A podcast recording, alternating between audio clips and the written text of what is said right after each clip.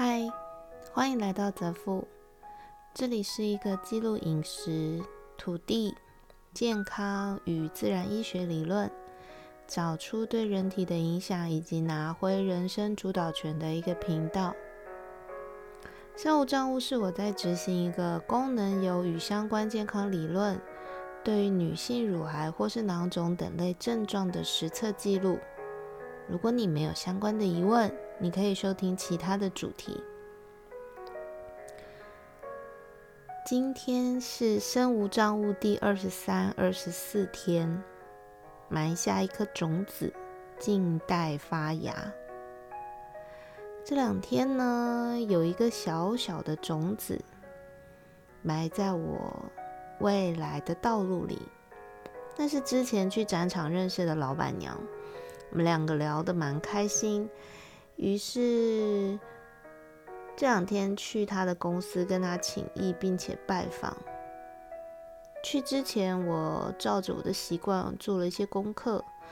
知道他是第一个把有机食品引进进口的老板。我其实那个时候知道这件事情的时候，打从心底很佩服他，默默的经营了这么多年。虽然一开始见到他的时候，感觉说不上来，觉得他身体好像也不是算很健康，但是他的思路非常清楚，做事也非常明快，是一个我很欣赏的个性。到了他公司才发现，其实他是一个很喜欢尝试，也很愿意好好推广呃健康食品的人。在一个他目前不大的办公室里面，却有一个恒温标准的冷藏室，空间非常大，存放那些要贩售给消费者的商品。大家知道吗？光是这一点呢，其实比我见过的几个所谓的代理商甚至进口商好非常多。如果你们有在接触油品或是一些原装进口的健康食物的时候，你就会知道，大部分的油品跟这些食物都有快速氧化的可能性，所以必须要好好的保存。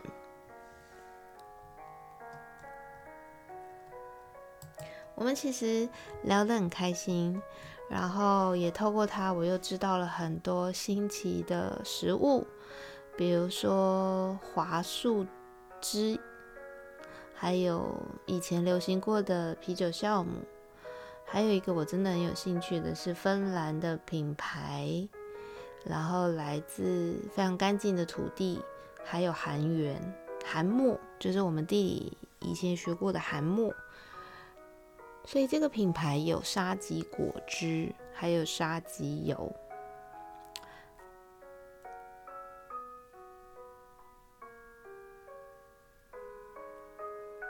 原来在这个自然界啊，没有化学药剂出现之前，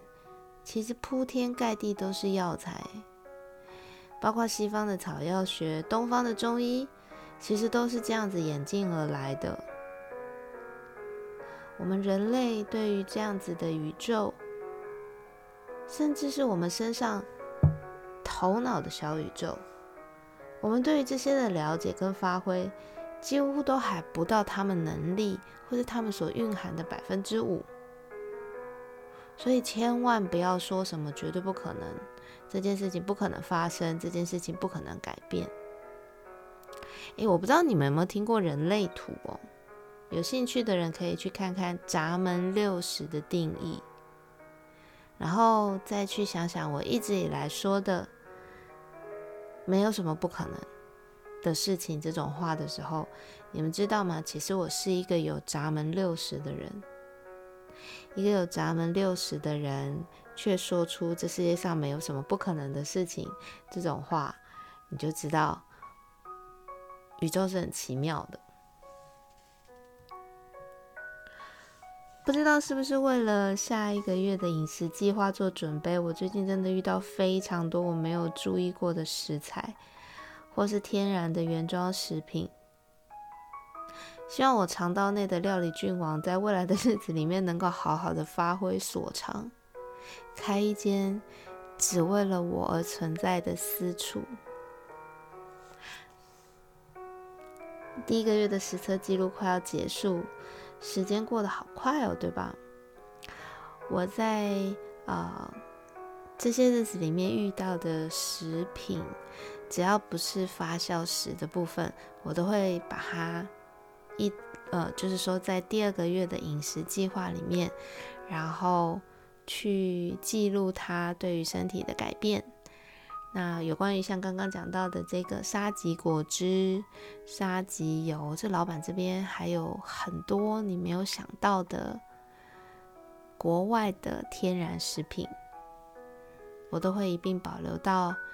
第二个月来加到我的饮食里面去做观察，